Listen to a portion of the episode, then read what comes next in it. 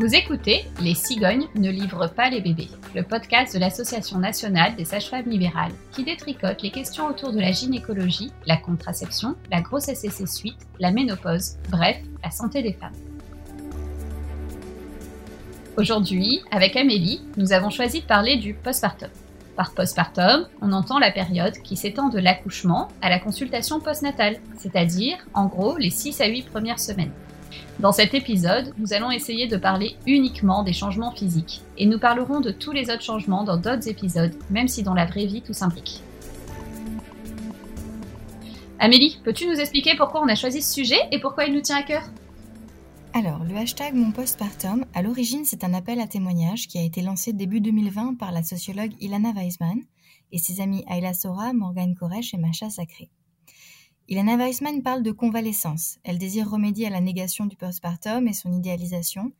Ça témoigne d'une volonté d'informer les mères, mais aussi de faire prendre conscience de l'état physique de celle qui vient de donner naissance et à qui on voudrait parfois demander de se remettre instantanément de l'accouchement et puis de la grossesse, sans se plaindre, surtout sans que personne ne vienne l'aider, à commencer par le coparent. Ce hashtag vise en outre à militer pour un allongement du congé paternité et pour la reconnaissance du fait que le congé maternité n'est pas un moment de détente, ce ne sont pas des vacances et ce n'est pas un vrai congé. En effet, il est entre autres nécessaire au corps de se remettre de l'accouchement. Il y a même des gynécologues qui vont souligner à cette occasion l'absurdité qu'il y a à considérer que le postpartum s'arrête à la sortie de la maternité. À une époque où en France c'est une évidence de prévenir une jeune fille de ce qui l'attend au moment des premières règles, on ne prévient pas les femmes enceintes de ce qui se produit au lendemain de l'accouchement. Et donc, pour faire le tour de tout ce sujet et surtout de ce qui vous attend dans cette période, nous accueillons aujourd'hui Catherine Mitton, qui est sage-femme libérale. Bonjour Catherine. Bonjour Émilie, bonjour Amélie. Alors Catherine, on va te présenter euh, rapidement. Tu as travaillé pendant une dizaine d'années à l'hôpital avant de t'installer en 2014 pour proposer du suivi global aux couples qui viennent te consulter. Tu as accès au plateau technique de la maternité de Givor et avec ta collègue, vous y accompagnez une quarantaine de couples par an et en plus les autres familles que tu accompagnes pendant la grossesse et euh, après l'accouchement. Alors l'accompagnement global, pour resituer un petit peu pour euh, nos auditoristes qui connaissent pas, c'est quoi euh, En plateau technique, concrètement, cela signifie que tu suis des femmes, des couples pendant toute la grossesse, euh, tu fais avec eux la préparation à la naissance et à la parentalité, puis après c'est aussi toi qui es là pour les accompagner pour la naissance de leur bébé. Et enfin, après un temps d'hospitalisation plus ou moins long, tu assures aussi le suivi médical de la mère et de l'enfant au retour à la maison et puis l'accompagnement de la famille. C'est bien ça? Tout à fait. Bon, et eh bien c'est parti. Amélie, tu ouvres le bal des questions?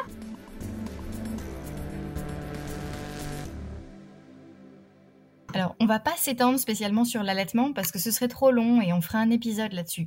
Mais on peut quand même dire un petit mot de la poitrine en postpartum. Eh bien, les seins, effectivement, il y a, un sacré changement euh, qui va se faire déjà en cours de grossesse avec le volume qui augmente. Et après l'accouchement, euh, il va y avoir, euh, alors en fonction si on allait ou pas, euh, on peut quand même avoir une montée de lait même si on ne le désirait pas. Donc c'est vrai que cette montée de lait, bah, il faut faire avec et on n'a pas bien le choix. Il faut surtout se dire que ça dure 24-48 heures de désagrément, on va dire le plus important. Euh, après, sur le, début, de, le démarrage de l'allaitement, on va avoir une hypersensibilité euh, au niveau mamelonnaire qui reste physiologique et qui est plus ou moins marquée en fonction des femmes, du type de peau.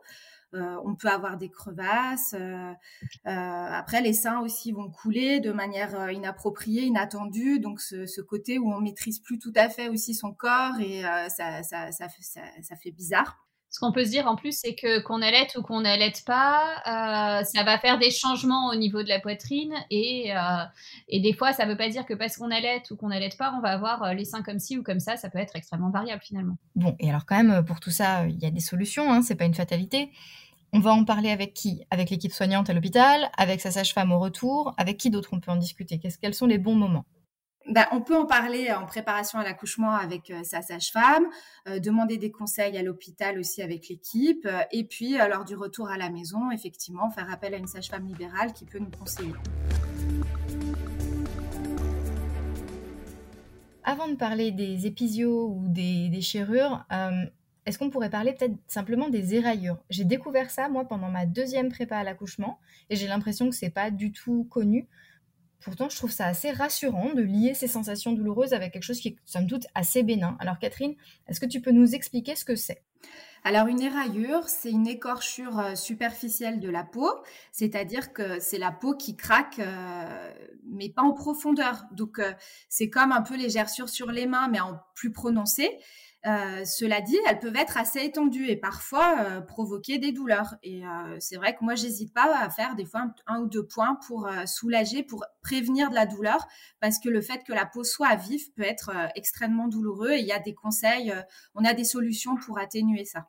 Alors, moi, ce qu'on m'avait expliqué, c'était que ça pouvait même être plus douloureux finalement que euh, les déchirures ou l'épisio, là où on a des points, et que euh, ces petits endroits comme ça, euh, un petit peu éraillés, quand on va faire pipi notamment, bah, c'est comme manger du citron quand on a les lèvres gercées, quoi. Ça pique quand même sacrément. Alors, qu'est-ce qu'on fait dans ce cas-là?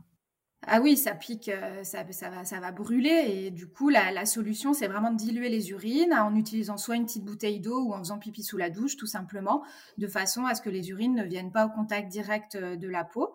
Et euh, ça va soulager et permettre d'uriner sans, sans avoir mal. Alors, un cran au-dessus, on va donc avoir les déchirures et éventuellement l'épisiotomie, si elle est nécessaire, qui vont nécessiter des points. Alors dans les discussions, souvent c'est un peu le, concours du nombre de points, on compare, moi j'ai eu 4 points, moi j'en ai eu 6, moi j'en ai juste un, euh, c'était moins grave. Euh, et puis il y a aussi des femmes qui nous disent Ah ben moi c'était tellement terrible qu'on n'a même pas voulu me dire combien de points il y avait eu. Sauf qu'en fait en discutant avec des sages-femmes, euh, j'ai appris que ça n'avait pas vraiment de sens, que les points, on ne prend pas le temps de les compter, et que ce qu'on va regarder finalement c'est le nombre de plans. Alors Catherine, est-ce que tu peux expliciter pour nous un petit peu cette notion de points et de plans? Oui, alors souvent les patientes peuvent se demander combien de points elles ont eu. En réalité, on ne va pas les compter. Il faut juste comprendre qu'il peut y avoir une atteinte différente en fonction des plans. Et en effet, dans le vagin, on va trouver la muqueuse et elle peut juste être atteinte sans qu'il y ait une atteinte en profondeur. Ensuite, il va y avoir les muscles euh, et, la peau.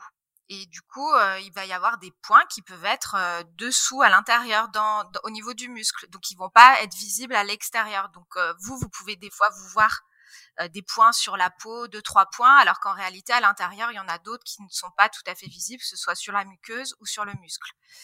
Donc, il euh, faut juste demander euh, à la sage-femme lors de la suture, est-ce que l'atteinte a été peut-être musculaire et, dans les ou au niveau juste de la peau ou peut-être juste un point sur la muqueuse?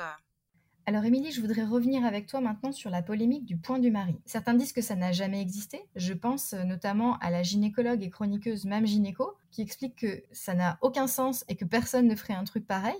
Et d'autres qui expliquent que même si ça n'a aucun sens, certains ne se sont pas gênés pour le faire ou le font encore. Où est-ce qu'on en est sur cette question? Le point du mari, c'est une pratique qui a été dénoncée par Agnès Ledy, qui est euh, sage-femme et autrice. Suite à son billet, il y a beaucoup de femmes qui ont témoigné euh, en avoir été victimes c'est qualifié, euh, on peut le qualifier comme une, mutilation sexuelle, hein, une violence obstétricale vraiment. L'idée c'est quoi? C'est euh, de euh, suturer un peu plus serré l'orifice vaginal que ce qu'il était en, amont de l'accouchement, dans l'idée que potentiellement ça améliorerait les sensations du mari parce qu'on aurait resserré l'orifice vaginal. Donc on voit un petit peu à quel point c'est une pratique extrêmement patriarcale et surtout c'est fait sans le consentement des femmes. Des fois même sans le consentement du mari, hein, euh, qui, qui, qui, n'est pas absolument pas au courant qu'on aurait fait cette pratique soi-disant pour euh, lui faire plaisir. Euh, donc, donc voilà, c'est une pratique qui a été largement décriée et on espère qu'il se rencontre le moins possible. Bon, mais alors techniquement, on peut resserrer un vagin ou alors vraiment ça sert à rien de le faire et en plus c'est crétin alors voilà, tout ça. tout ça en même temps, euh, ça sert strictement à rien, c'est complètement crétin, ça n'augmente absolument pas le, plaisir du mari, hein. au contraire, ça a plutôt tendance à créer des dyspareunies, c'est-à-dire des douleurs au moment des rapports, avec même des fois des difficultés de pénétration, donc euh, c'est vraiment complètement euh, stupide, oui, tout à fait. Ok, alors qu'on nous ait fait ce point-là, ou juste un point trop serré par inadvertance, qu'est-ce qu'on peut faire si on a vraiment mal le lendemain ou dans les jours qui suivent l'accouchement, si on est très gêné euh, Quelles sont les solutions? Si on a un point qui fait vraiment très mal, ce qu'on peut se dire, c'est que des fois, c'est lié au fait qu'il y a un œdème qui s'est euh, fait au moment de, la suture. Et donc, du coup, ça tire sur les points et ça fait mal. Ou ce qu'on peut se dire, c'est que, euh, eh ben, des fois, les sutures sont pas parfaites, hein, même si euh, les sages-femmes et les gynécos essayent de s'appliquer pour faire au mieux. Et donc, des fois, ça, ça, ça vient tirailler. On sent bien qu'à chaque fois qu'on bouge, ça gêne. Alors, des fois, il y a des points qui sautent tout seuls. Et puis, des fois, on peut aussi demander à sa sage-femme libérale ou même à la maternité de faire sauter les points qui font trop mal et ça apporte un confort non négligeable sur l'après. Ça ne veut pas dire que ça va moins bien cicatriser en fait. Potentiellement, la cicatrisation va être un tout petit peu plus longue, mais si c'est plus confortable, c'est quand même le principal. L'idée, c'est d'écouter son corps. Et puis finalement, le point qui a sauté tout seul, c'est peut-être qu'il était, enfin, qu'on n'en avait plus besoin, quoi. Alors même sans parler de douleur, les sensations liées aux sutures, aux points de suture, peuvent être très très angoissantes. Si on se contente de se fier à ce qu'on sent ou euh, à ce qu'on touche, euh, ça peut être franchement flippant. Et dans les jours qui suivaient, au toucher, elle avait même l'impression que les parois du vagin avaient été euh, cousues ensemble tellement elle comprenait rien à ce qu'elle sentait en fait. Elle avait dû appeler sa sage-femme en panique, qui l'avait rassurée sur ses sensations, sur la réalité de la suture. Mais euh, au début, c'était vraiment très, très déstabilisant. Quand j'étais à l'hôpital, moi, la sage-femme, le lendemain de mon accouchement, euh, m'avait dit, mais prenez un miroir et, allez voir ce qui se passe, parce que finalement, euh, ce que vous ressentez au bout des doigts ne correspond pas du tout à la réalité, et n'ayez pas peur d'aller regarder votre vulve ou votre vagin avec un petit miroir de poche pour comprendre ce qui s'y passe. C'est un conseil que tu donnes, toi? Éventuellement, est-ce que tu en as d'autres, des conseils comme ça? Alors du coup, c'est vrai que souvent on s'imagine des choses bien pires que ce que n'est la réalité, ou alors des fois on touche et justement on se trouve avec des sensations qu'on reconnaît pas. Euh, on reconnaît pas sa vulve, hein, très clairement. En même temps, il y a eu euh, voilà souvent une congestion, il y a quand même eu un étirement, etc. Donc c'est sûr que dans les heures et les jours qui suivent, euh, le corps ne peut pas avoir repris sa tonicité en quelques secondes, quoi. C'est pas possible. Donc il faut laisser le temps au temps. Et donc, souvent pour dédramatiser, on peut en effet toucher, on peut en effet aller regarder, on prend un miroir, euh, on voit ce qu'il en est. Des fois, il y a des femmes qui n'ont pas envie de regarder elles-mêmes, des fois elles préfèrent que ce soit leur conjoint qui regarde euh, et qui les rassure, parce que souvent euh, c'est beaucoup de réassurance derrière, hein, de dire mais non, mais en fait ça va, c'est pas si terrible que ça, ou en fait c'est comme avant, ça n'a pas trop changé, ou en fait juste on peut se dire aussi qu'il y a plein de femmes qui s'en moquent, en fait, on peut aussi dédramatiser, et il y a plein de femmes qui, qui qui n'y portent pas spécialement attention. Mais si oh, c'est important pour nous, on peut tout à fait aller regarder, il n'y a aucun problème. On va parler du périnée maintenant. Après une voix basse, on peut avoir la sensation que toute cette zone est douloureuse. Moi, le lendemain de mon accouchement, j'avais l'impression d'avoir euh, des grosses courbatures, euh, comme si j'avais fait une super compète de périnée et que j'avais tout donné la veille, quoi. Alors, à quoi c'est dû cette sensation? Après l'accouchement, c'est vrai qu'il y a cette sensation de lourdeur, de, l'impression qu'on maîtrise plus son périnée aussi, et on peut se poser la question est-ce que ça va rester comme ça? Parce que ça peut même être un peu euh, flippant de sentir que tout est relâché, tout est distendu, euh, les ligaments, le bassin, l'impression que on flotte un peu dans ce corps et que le, périnée est lourd, gonflé. Euh, et c'est vrai qu'il a été étiré. Donc c'est physiologique, c'est quelque chose qui va revenir dans le temps. Il faut, prendre encore une fois le temps euh, d'accepter ces sensations et euh, respecter aussi les sensations. Hein. Si on sent que euh, il y a des lourdeurs, ne pas hésiter à s'allonger de façon à limiter la congestion et la lourdeur sur le périnée. Les coussins, tu sais, en forme de donut, ça c'est un truc que tu recommandes ou pas? Sur le coup, ça soulage carrément parce qu'on se dit c'est bon, génial, je peux m'asseoir. Sauf qu'en fait, le fait qu'on puisse pas s'asseoir, c'est plutôt un signal qu'on devrait respecter et se dire c'est pas une bonne position pour moi. Et la bouée va avoir un effet inverse en augmentant la congestion, donc c'est pas recommandé. Il vaut mieux ne pas s'asseoir et préférer les positions allongées le temps que ça se remette et qu'on ait plus mal. C'est quelque chose qui va se résorber spontanément au final. Eh ben oui, tout à fait. Euh, c'est quand on a une, congestion, un œdème, ça va partir. Mais en fonction, c'est sûr qu'en fonction du type d'accouchement qu'on a eu, de la cicatrisation, de l'œdème, s'il y a un hématome, ça peut prendre plus ou moins du temps. Donc euh, la, cicatrisation n'est pas similaire euh, pour toutes les femmes et, euh, c'est respecter son corps, être à l'écoute de ses sensations. Et il y en a pour qui il n'y a pas de douleur, pas de soucis, puis elles n'ont pas eu de déchirure, et d'autres pour qui ça va prendre plusieurs semaines. Et c'est respecter ce temps-là. Alors, on va parler des lochis. Catherine, qu'est-ce que c'est exactement que ces saignements et combien de temps est-ce qu'ils vont durer? Alors, les lochis, c'est les saignements euh, qui suivent euh, l'accouchement, qui proviennent de l'utérus, qui est en phase de cicatrisation. Et au démarrage, c'est vrai que c'est assez abondant, c'est des règles très abondantes. Donc on a besoin de se changer assez souvent. C'est un sang qui est plutôt rouge, un peu foncé. Et par la suite, l'aspect des, saignements, enfin les saignements vont diminuer et l'aspect peut changer et devenir plus marron. Et parfois, on a un écoulement qui peut être même un peu plus clair, un peu jaune, un peu marron. Et il y a ces variations au cours des jours qui vont suivre, des semaines, et c'est vrai qu'elles peuvent durer parfois assez longtemps, voire un bon mois. c'est tout à fait normal. En revanche, si on, perd des caillots, il faut vérifier l'aspect de ce caillot. Si c'est un caillot de sang euh, foncé, euh, c'est plutôt un caillot qui était dans l'utérus et qu'on expulse à un moment donné et ça a normalement pas de conséquences. Il faut plutôt surveiller l'aspect de perte de sang frais, rouge. du moment qu'on perd à nouveau plus de sang et des caillots dans le postpartum à distance de l'accouchement, il faut alerter la sage-femme ou aller consulter en urgence à l'hôpital si on est rentré chez soi. Bon, quand même, ça doit plutôt diminuer, changer de couleur en devenant marron, puis jaune, etc. Et puis si ça revient à du sang frais, là par contre, c'est un petit signe d'alerte. Oui, c'est ça, parce que même à distance, il peut y avoir euh, euh, un souci et faire vérifier de façon à ce qu'il n'y ait pas une hémorragie secondaire. Euh. Cette perte de sang, c'est lochi, ça a été beaucoup évoqué sous le hashtag mon postpartum, notamment à travers des photos. Parce que peu d'entre nous s'attendaient à porter le lendemain de l'accouchement des couches, des culottes filées, les méga patacus de 5 cm d'épaisseur euh, qui ressemblent aux serviettes hygiéniques des années 70. Enfin, tout ça, voilà, ça fait partie des joyeusetés du postpartum. Alors, l'utérus, il va donc cicatriser, il va reprendre sa taille initiale. Combien de temps ça prend tout ça, Catherine? Alors c'est environ deux mois et encore une fois ça va dépendre des patientes. Euh, on peut pas, ça va dépendre des femmes. Euh, après une césarienne, l'utérus peut être un peu plus gros plus longtemps, mais il va aussi reprendre sa place euh, en plusieurs semaines.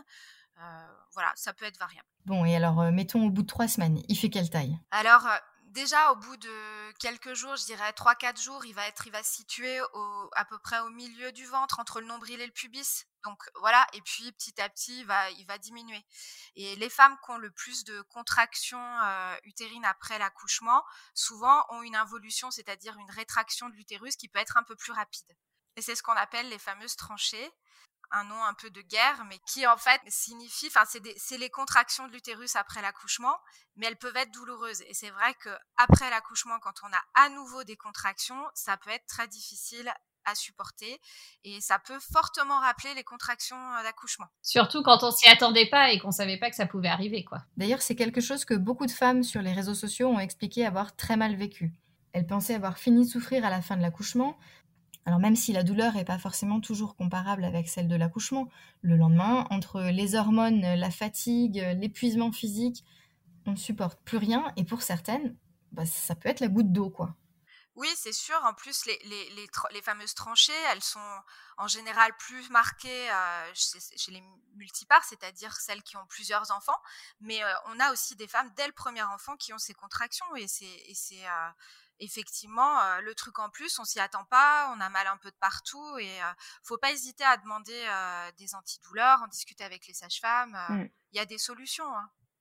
Alors, on vient de parler de l'involution de l'utérus qui va reprendre une taille normale. Maintenant, je crois qu'il faut qu'on fasse un petit point sur la taille du vagin, parce que là, il y a beaucoup de mythes et d'incompréhensions vis-à-vis de ça. On a tout entendu ces remarques super bienveillantes sur le fait qu'après avoir accouché, on est large, tu penses un bébé est passé par là, ta chatte c'est le tunnel du Mont Blanc, tu ne pourras plus jamais satisfaire un homme, une femme qui a eu des enfants, elle est plus aussi serrée, enfin, plein de joyeuseté. Donc, euh, bon alors, euh, Émilie, euh, qu'est-ce que tu pourrais nous dire là pour démystifier tout ça? Fais-nous un petit point vagin.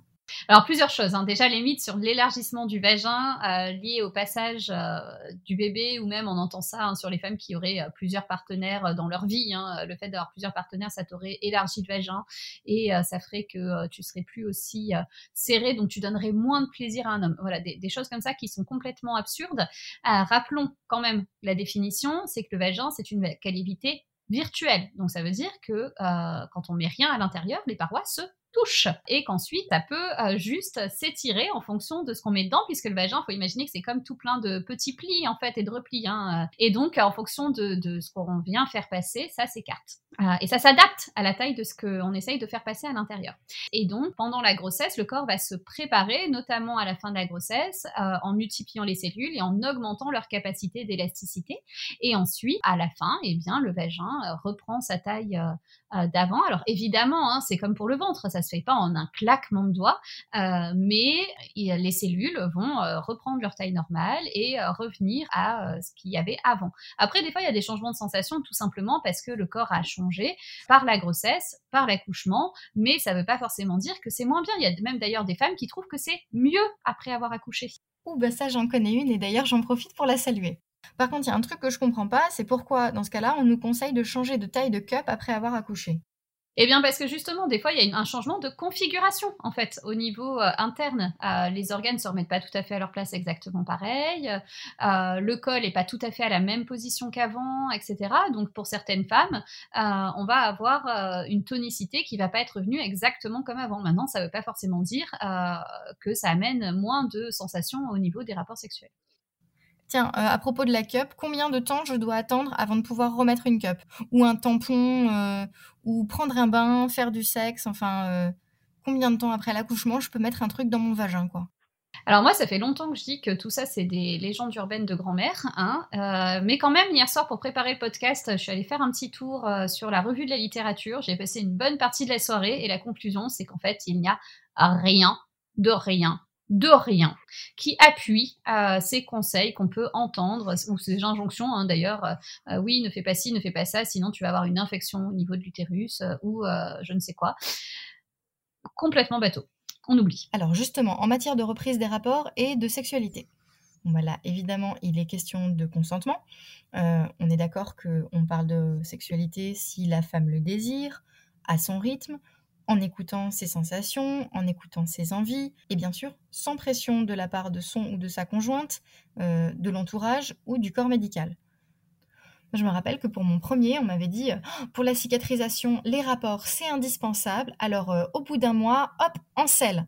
Oui, alors moi, au bout d'un mois, j'étais crevée, je perdais du sang, j'avais pas envie, et puis en plus, euh, enfin, en quoi ça regarde les gens quand j'ai envie de niquer ou pas Sauf que au bout d'un mois, moi, je saignais toujours, j'étais crevée, j'avais pas dormi, j'avais pas envie, mais je voyais pas au nom de quoi j'aurais dû me forcer à faire du sexe. Quoi. Catherine, toi, la reprise des rapports sexuels, c'est un sujet que tu abordes en prépa à l'accouchement avec les conjoints éventuellement? Alors j'en parle effectivement en préparation à l'accouchement. Euh, de façon à expliquer qu'il euh, n'y a pas de délai particulier à respecter, mais surtout son délai à soi, c'est-à-dire dans ses sensations, son désir, son envie, et euh, qu'on n'est pas obligé non plus de reprendre les rapports avec pénétration, que ce qui peut être important dans le couple, c'est aussi de retrouver une certaine intimité.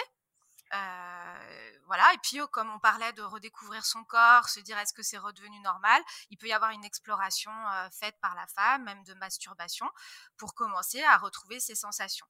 Euh, il y a des femmes, j'ai des patientes qui vont attendre la visite du postpartum pour valider en fait un petit peu de dire ok je préférais qu'on se voit pour être sûr que c'était ok pour avant de reprendre les rapports parce que j'étais pas j'étais un peu inquiète ou j'étais pas trop sûre.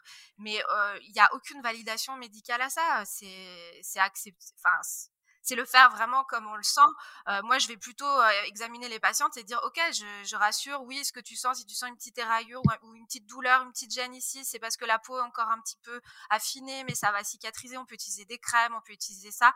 Mais c'est surtout ce qui est important, c'est lors des premiers rapports, c'est d'utiliser du lubrifiant parce que ça ça va vraiment rassurer euh, et surtout euh, limiter les frottements et du coup potentiellement les éventuelles douleurs. Voilà, parce qu'on peut être un petit peu stressé, donc la lubrification peut être moins importante. Et c'est vrai qu'en allaitant, en majorité, les femmes vont avoir une sécheresse vaginale.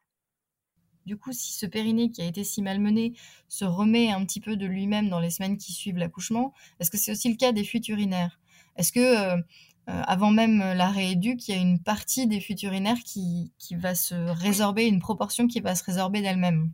Tout à fait l'impression qu'on maîtrise plus rien, que tout est relâché. On se dit mais c'est oh, ça peut être impressionnant en fait. Franchement, ne plus maîtriser son corps, se faire pipi dessus ou avoir l'impression qu'on peut plus arriver aux toilettes à temps. Et effectivement, ça va se, se résorber euh, déjà tout seul. La tonicité va revenir en partie toute seule. Et ensuite, en fonction de ce qui perdure, on peut renforcer ça avec la rééducation du périnée et, voir. mais il faut se rassurer, il faut pas se, flipper en se disant c'est définitif et c'est le périnée est foutu. C'est physiologique dans un premier temps. Alors, on parle beaucoup du vagin depuis tout à l'heure, mais il y a des femmes pour qui ce genre de considérations n'ont pas lieu d'être. Je pense à celles qui ont accouché par césarienne. Parlons déjà de la cicatrice de la césarienne et des points qui vont avec. Alors déjà, il y a peut-être un truc à préciser, c'est que la césarienne, c'est pas une cicatrice en fait. On n'a pas recousu tous les plans ensemble d'un coup. Non, effectivement, la cicatrice va déjà toucher l'utérus, donc l'organe à l'intérieur, et il va y avoir plusieurs plans successifs qui vont être suturés jusqu'à arriver à la peau. Et ce qui reste visible, c'est une cicatrice d'environ 12 cm, on va dire en moyenne, sur la peau, qui peut être suturée soit par un surjet avec un fil qui va être résorbable, soit avec des agrafes qui seront à enlever quelques jours après l'accouchement par une infirmière ou une sage-femme en fonction de, l'organisation. Est-ce que tu peux nous parler euh, des soins de la cicatrice? Est-ce qu'il faut désinfecter, crémer, masser? Alors, les, dernières recommandations sur, euh, sur les soins de cicatrice sont plutôt euh, de, de on va se doucher, se savonner, et pour le reste, on va laisser à l'air libre et il n'y a pas de désinfection systématique. Donc, c'est plutôt sérum physiologique. Enfin, donc au final, on n'a pas de désinfectant à mettre. Ça, ça a plutôt changé. Avant, on désinfectait beaucoup, maintenant moins. Euh, voilà. Puis après, quand la, cicatrice est définitive au niveau de la peau, euh, on peut avoir un soin plus particulier sur la cicatrice qui va consister à l'amasser de façon à travailler la peau pour que la cicatrice, les tissus cicatriciels s'affinent et s'assouplissent. Euh, voilà, il peut y avoir aussi une perte de sensibilité dans cette zone-là qui est assez fréquente. Euh, voilà, mais c'est pas parce que la peau est cicatrisée euh, du coup sur, sur notre ventre que c'est déjà tout cicatrisé à l'intérieur. Ça va mettre plusieurs mois en réalité pour que ce soit complètement remis. donc c'est normal d'avoir des tiraillements encore à l'intérieur, même si on a l'impression que c'est cicatrisé dehors. Alors, il m'est arrivé un truc pour mon premier accouchement. J'ai accouché par césarienne et euh, j'avais été assez surprise quand j'ai voulu me lever. Moi, j'étais toute pimpante, je me suis dit, allez, go, je vais aller changer mon bébé. Et en fait, j'étais incapable de me déplier. J'avais l'impression d'avoir été recousue trop serrée dedans, en fait, et de plus pouvoir me, mettre droite. Et, euh, et je ressemblais à Gollum quand je marchais, c'était hyper classe. Donc ça vient d'où cette sensation qui fait qu'on est tellement élégante quand on veut se lever les premiers jours après un accouchement par césarienne? Bah, il y, a eu une chirurgie avec une, incision, hein, donc c'est, faut, faut, le temps que ça cicatrise et c'est normal qu'il y ait une douleur.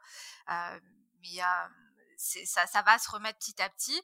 Après, c'est vrai qu'on on sait maintenant que plus on se mobilise, plus les douleurs vont diminuer, on a une meilleure récupération. Et les dernières recommandations sont plutôt vers une mobilisation précoce et de marcher, de se lever pour mieux récupérer. Mais dans, dans ces mesures-là, dans le côté, allez, faut vite vous lever, mais j'ai mal, c'est aussi trouver le juste milieu, de se dire, ok, là, là j'ai mal, ne pas non plus forcer euh, au-delà de, de, ce qu'on sent.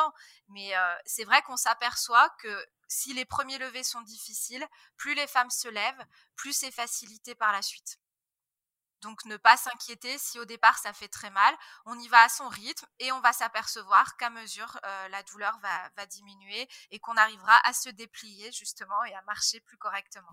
Alors par contre, qu'on accouche par voie basse ou par césarienne, le postpartum c'est des gros changements au niveau du ventre et le premier ça va être le vide. C'est ça, c'est bah, l'impression que nos organes qui flottent dans notre ventre quoi parce qu'il y a un peu plus de place que euh, qu'avant. Euh, le bébé est sorti, euh, l'utérus a diminué de volume et euh, nos intestins, tout ça, ça, flotte un peu, le ventre est distendu. On peut avoir le grand frère ou la grande sœur qui demande mais pourquoi tu as encore un bébé dans ton ventre, maman? Il n'est pas sorti. ça fait plaisir. Ça fait toujours plaisir, mais c'est un petit peu ça. Si on a l'impression qu'on est encore enceinte de plusieurs mois, ça reste normal. C'est le ventre, la tonicité va revenir. Cependant, les sensations d'hyperlaxité dans le bassin, de, ce côté où on a l'impression que tout, euh, tout bouge, ça peut, être, assez inconfortable. Et on peut faire des techniques de, serrage du bassin pour aider à se recentrer, à se reconnecter avec son corps, et surtout, ça va soulager. Et là encore, on parlait de, ce que j'ai pu apprendre pendant mes études et tout, de, vieille sage-femme un peu. Mais c'est vrai qu'à l'époque, moi, on me disait, oh là là, faut surtout pas que les femmes, elles portent des gaines, elles portent quelque chose qui va resserrer parce qu'après, elles auront plus d'abdominaux. Or, ça reste quelque chose de faux parce que au départ, on a ce besoin de se sentir contenu ça fait beaucoup de bien et les abdos qui ont été écartés, ça leur permet un soutien et progressivement, bah on va pouvoir s'en passer et, euh, et, les abdos vont retrouver leur fonction euh, normale. C'est pas porter une gaine tous les jours dans toute la vie, quoi. C'est dans ce temps-là qui est nécessaire et on peut aussi bander le bassin euh, en utilisant ceinture ou, ou foulard ou paréo. Alors justement, ce qui est très à la mode, ce sont les soins Rebozo, qui consistent à bander le bassin en postpartum. Alors, euh, je suis obligée d'aller voir une dame et de payer 120 euros pour le faire faire ou je peux le faire ça chez moi? Ça peut être super sympa hein, de se faire un soin comme ça, mais est-ce que c'est quelque chose que je peux faire de façon autonome, notamment si j'ai pas mon conjoint ou si j'ai pas d'entourage euh, pour m'aider à le faire? Bah, c'est vrai que le, ça peut être très agréable d'aller se faire faire un soin, de prendre soin de soi. Ça peut être euh, des, des, jolis cadeaux pour les mamans. Euh, mais on peut déjà se faire avec son conjoint ou la sage-femme qui vient dans le postpartum vous voir à domicile pour montrer euh, la technique qui sert à englober le, le bassin avec un, un simple mmh foulard ou un paréo. Ce qu'il faut juste rappeler, si on le fait soi-même euh, de manière autonome et qu'on ne nous a pas encore montré, parce que des fois on a envie d'essayer avant qu'on nous montre, hein, parce que c'est maintenant qu'on a envie d'être soulagé, euh, c'est que le, foulard ou le paréo, comme on dit, ou même la ceinture, pour qu'elle contienne le bassin, il faut qu'elle passe au niveau du pubis et du sacrum en fait, donc euh, vraiment très très bas. Ce qui veut dire aussi qu'à chaque fois qu'on va s'asseoir ou qu'on va avoir besoin d'aller aux toilettes ou quoi que ce soit, il ben, faudra recommencer quoi. Euh, donc c'est très très confortable, mais voilà, il faut pas croire qu'on se serre le bassin et que ça tient pour toute la journée parce que forcément, en fonction euh, des mouvements qu'on va faire, euh, ça va bouger et il va falloir euh, repositionner régulièrement la technique qu'on a utilisée pour maintenir les choses en place. Et on doit serrer beaucoup, beaucoup ou juste comme ça, ça va? Plus on serre, plus c'est confortable en général. Pour les douleurs au niveau du bassin, si vous voulez en savoir plus, euh, notamment euh, pendant la grossesse et aussi sur l'après, il y a, euh, on va citer le, podcast Le temps d'un lapin qui est fait par des kinés et donc ils ont un épisode, l'épisode numéro 21 qui s'appelle Les sacro-iliaques du lapin et les femmes enceintes qui aborde très largement ce sujet des douleurs, que ce soit sciatique, douleurs au niveau du bassin pendant la grossesse et aussi après. Et alors Catherine, concernant le transit, au bout de combien de temps est-ce qu'il revient à la normale? Bah Là encore, euh, ça peut être variable euh, en fonction des femmes, hein, mais euh, il y a toujours une imprégnation hormonale après l'accouchement. en plus, à l'accouchement, le rectum s'est vidé, que ce soit en cours de travail ou éventuellement au moment de l'accouchement, ce qui fait que ça peut être différé de quelques jours. et il y a souvent une appréhension aussi sur les le fait d'aller à la selle au départ en se disant est-ce que ça va faire craquer euh, ou j'ai des hémorroïdes, est-ce que ça, va être douloureux? Donc le fait d'aller à la selle ne va pas faire euh, craquer les points, il faut se rassurer là-dessus. et, par rapport aux hémorroïdes, ça c'est vrai qu'elles peuvent être accentuées suite à l'accouchement et en fonction des sensations et des douleurs, euh, on peut bien sûr euh, accompagner ça. Enfin, euh, par les sages-femmes, on peut leur donner des, laxatifs ou quelque chose qui va faciliter l'expulsion des selles sans douleur. Alors, on n'en a pas parlé encore, mais il peut y avoir un moment un peu difficile pour des raisons esthétiques. Tant le ventre tout rond, tout plein de la grossesse, c'est merveilleux, tant tout d'un coup, ben, ça pendouille. on peut se retrouver avec des vergetures, voilà, et puis, et puis pas forcément bien vivre. Alors, est-ce que c'est quelque chose euh, auquel tu prépares les femmes que tu suis, toi? Mmh, Alors, par rapport à, ça, je ne vais pas forcément l'aborder directement euh, en prépa parce que je, vais éviter de lister ce genre de désagréments parce que comme euh, les vergetures dépendent des femmes, du type de peau, de l'âge, et ça c'est hormonal, donc on ne peut pas y faire grand-chose. En revanche, on va plutôt je vais essayer d'accompagner les patientes si elles ont un mauvais vécu et voir ce qu'on peut faire. effectivement, les vergetures peuvent apparaître une fois qu'il y a eu l'accouchement. D'un coup, on s'aperçoit qu'on a le ventre tout, tout, mou, tout flasque et ça peut être vraiment complexant et se, dire que on, trouve son ventre pas très beau. Bon, déjà, les vergetures vont s'estomper. Hein, en quelques semaines, l'aspect va changer. Elles peuvent être violacées au départ et du coup vont devenir beaucoup plus claires et se fondre avec la peau et la tonicité aussi qui va revenir moi, ce que j'avais trouvé très intéressant ces derniers temps, c'est ce qu'on peut voir sur Internet, sur les, publications d'images de femmes qui vont montrer la réalité de, l'aspect esthétique du ventre, des fesses, des vergetures, comme le projet d'Ashley Welsh Jackson sur le quatrième trimestre. Et du coup, voir des vraies femmes avec des, des vrais ventres distendus, des vergetures, je trouve ça même très beau et c'est très rassurant aussi pour, pour, pour les femmes de se dire que voilà, c'est comme tout le monde en fait. Il n'y a rien de euh, on n'est pas euh, parce qu'on va voir des femmes qui vont peut-être être photoshopées, qu'elles ont accouché six semaines, on se dit mais c'est pas possible, elles sont toutes minces, pourquoi moi j'ai encore du ventre, pourquoi c'est tout Alors qu'en fait c'est normal. En fait c'est normal. Et oui c'est normal, ça va mettre plusieurs mois. Faut vous dire que la, la, grossesse a pris euh, neuf mois et pour retrouver son corps c'est quasiment autant pour avoir une certaine tonicité et que le ventre se remette également. De même la ligne brune qui peut être apparente du pubis au nombril, c'est une euh, une pigmentation de la peau qui est marquée par, au niveau hormonal et elle va disparaître parfois en plusieurs mois. Donc ça peut être assez long et c'est normal aussi. C'est vrai que le bassin reste plus large après la naissance ou alors il va revenir à sa taille antérieure? C'est bah, vrai que le bassin s'élargit un petit peu. On va garder un petit peu. Euh, parce qu'il y a des femmes qui vont témoigner. Elles ont retrouvé leur poids, elles sont toutes minces et pourtant euh, une jupe très serrée, euh, je rentre plus dedans. Enfin, c'est un peu plus serré qu'avant. Et, et c'est aussi ce qui fait que sur les accouchements suivants, bah, ça peut être plus rapide parce que le bassin s'est un petit peu élargi. Et voilà. Exactement, parce que du coup, ça, s'écarte un petit peu et ça revient pas toujours à sa place d'avant, en fait. Ça veut pas dire qu'on a plus de kilos, ça veut pas dire que sa silhouette est extrêmement modifiée, mais c'est un tout petit peu plus large et ce qui fait qu'on rentre pas forcément dans ses jeans d'avant, en effet.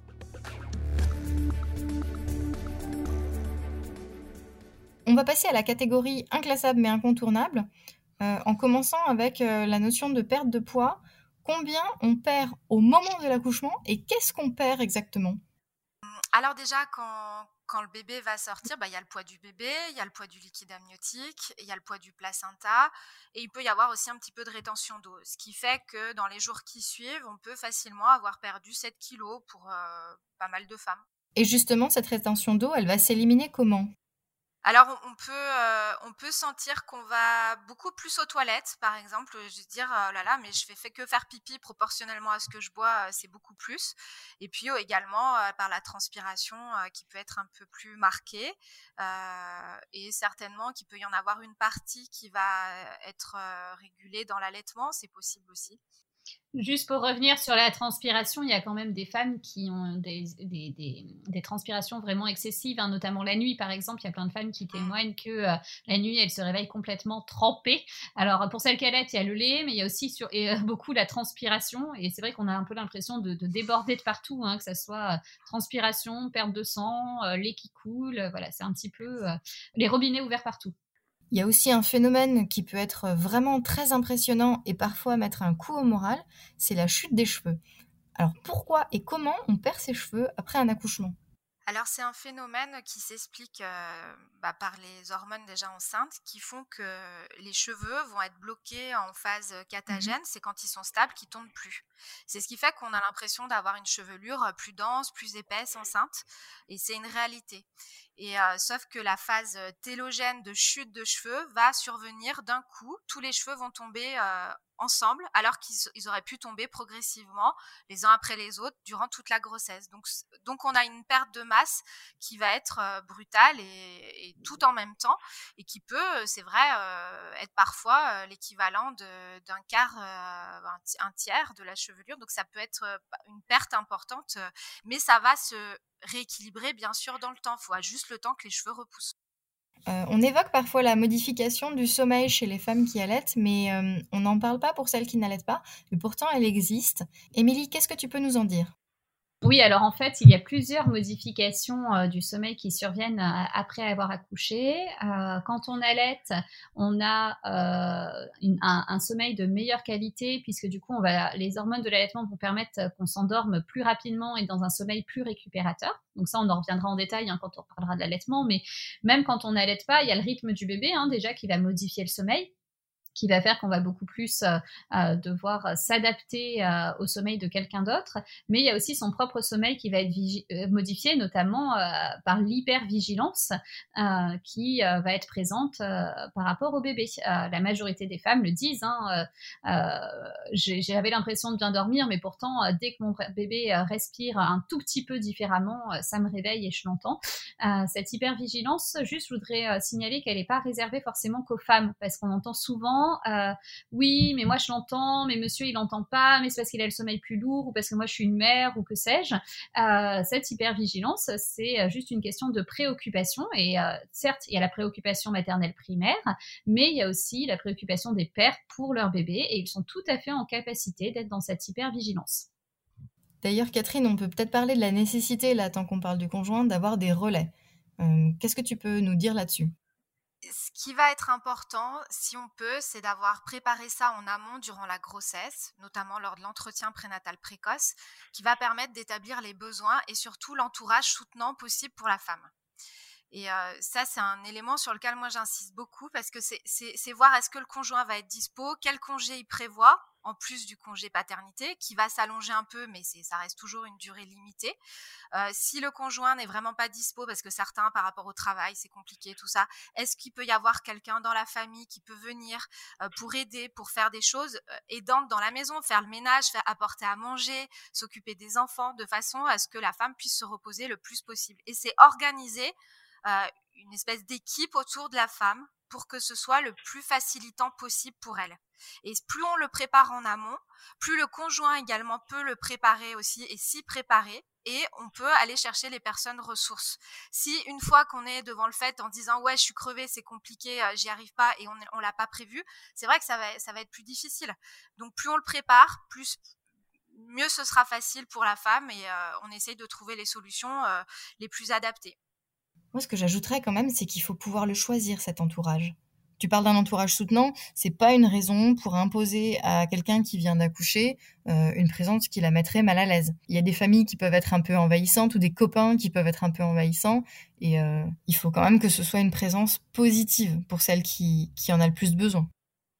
Oui, exactement, parce que si on a des remarques sur euh, mais pourquoi t'allaites et tu crois que tu fais bien et avoir l'impression qu'on fait toujours mal, euh, parce que euh, on se remet aussi en question, on vient de devenir mère, on n'a pas toujours l'impression qu'on fait bien les choses avec son bébé, on a d'un coup une responsabilité énorme qui nous tombe dessus et on se dit oh là là, est-ce que je fais bien, je m'en occupe bien et si on n'a pas des personnes positives autour de nous, ça va renforcer cette, cette ce côté négatif qu'on peut porter sur soi. Donc euh, c'est vrai que si on arrive à le limiter en accord avec son conjoint, euh, c'est important. Bon, eh ben ça fait beaucoup de choses tout ça. Hein. Alors même si c'est improbable de passer par tout ça à la fois, euh, on peut avoir envie d'en parler pour se rassurer en amont de son accouchement.